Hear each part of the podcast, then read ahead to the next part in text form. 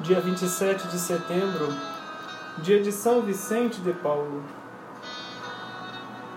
A França, no século XVII, se elevara à categoria de primeira potência na Europa, impulsionada por um ideal de grandeza nacional, mas devastada pelas guerras e revoluções internas.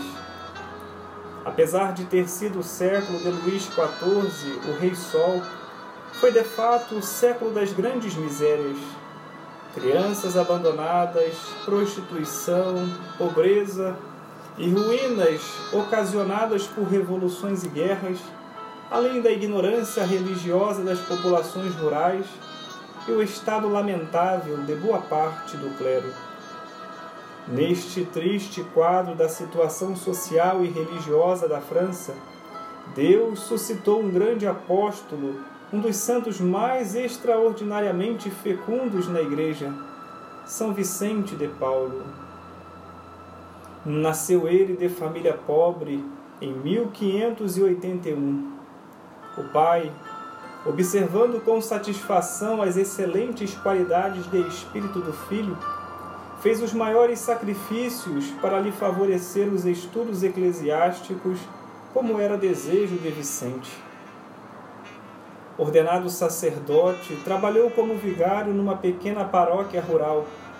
Aí viveu em contato com tantas misérias materiais e morais que lhe abriram o espírito para a futura vocação de apóstolo e organizador de grandiosas obras sociais.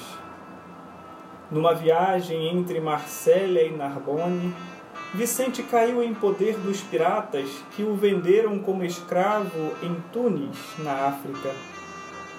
Com grande humildade, o santo aceitou esta provação e sujeitou-se aos pesados trabalhos que lhe impuseram. Pela força de sua bondade e oração, conseguiu converter do islamismo ao cristianismo seu próprio patrão, que o colocou em liberdade. Dois anos durou seu cativeiro e voltou para sua pátria com ânimo novo para colocar-se à disposição das misérias humanas. É difícil sintetizar em poucas linhas a múltipla operosidade de São Vicente Destaquemos, porém, algumas de suas iniciativas de maior relevância: a evangelização dos colonos, a reforma do clero, as obras assistenciais, a luta contra o jansenismo. Pastor sensível aos problemas pastorais, deu-se com empenho à pregação nos meios rurais, onde graçava lamentável a ignorância religiosa com um grupo de colaboradores, instituiu a Congregação da Missão ou dos Lazaristas. Estes padres eram obrigados a emitir o voto especial de se consagrarem à evangelização dos pobres. Contudo, além das missões populares, tornaram-se beneméritos por sua obra de direção dos seminários para a formação do clero com Santa Luísa de Marilac, Vicente enfrenta o problema da miséria, fundando a Sociedade das Filhas da Caridade, conhecidas popularmente como Irmãs Vicentinas. Com esta instituição, a caridade tão múltipla de São Vicente se tornou organizada.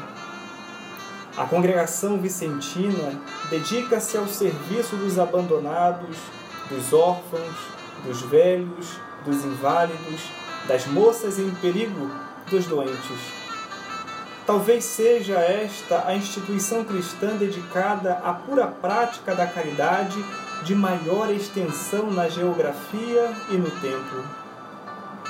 As 37 mil irmãs de caridade que trabalham hoje em leprosários, orfanatos, hospitais, manicômios, escolas, asilos, continuam a presença de São Vicente até ao dia de hoje. O livre acesso de São Vicente nos palácios dos grandes foi-lhe de imensa ajuda no seu apostolado. Ele sabia tirar do rico para dar aos pobres, não pela força, mas pela persuasão. Por fim, não se pode avaliar o empenho de São Vicente em opor um dique à triste corrente espiritual de seu século, o jansenismo, que com seu rigorismo e pessimismo resfriava a espiritualidade católica. São Vicente morreu riquíssimo de méritos no dia 27 de setembro de 1660. Seu nome continua vivo como padroeiro das obras de caridade no mundo inteiro. Foi canonizado pela Igreja não como simples filantropo, mas como um santo que levou a sério a mensagem cristã de que o amor a Deus e ao próximo andam de mãos dadas. São Vicente de Paulo, rogai por nós.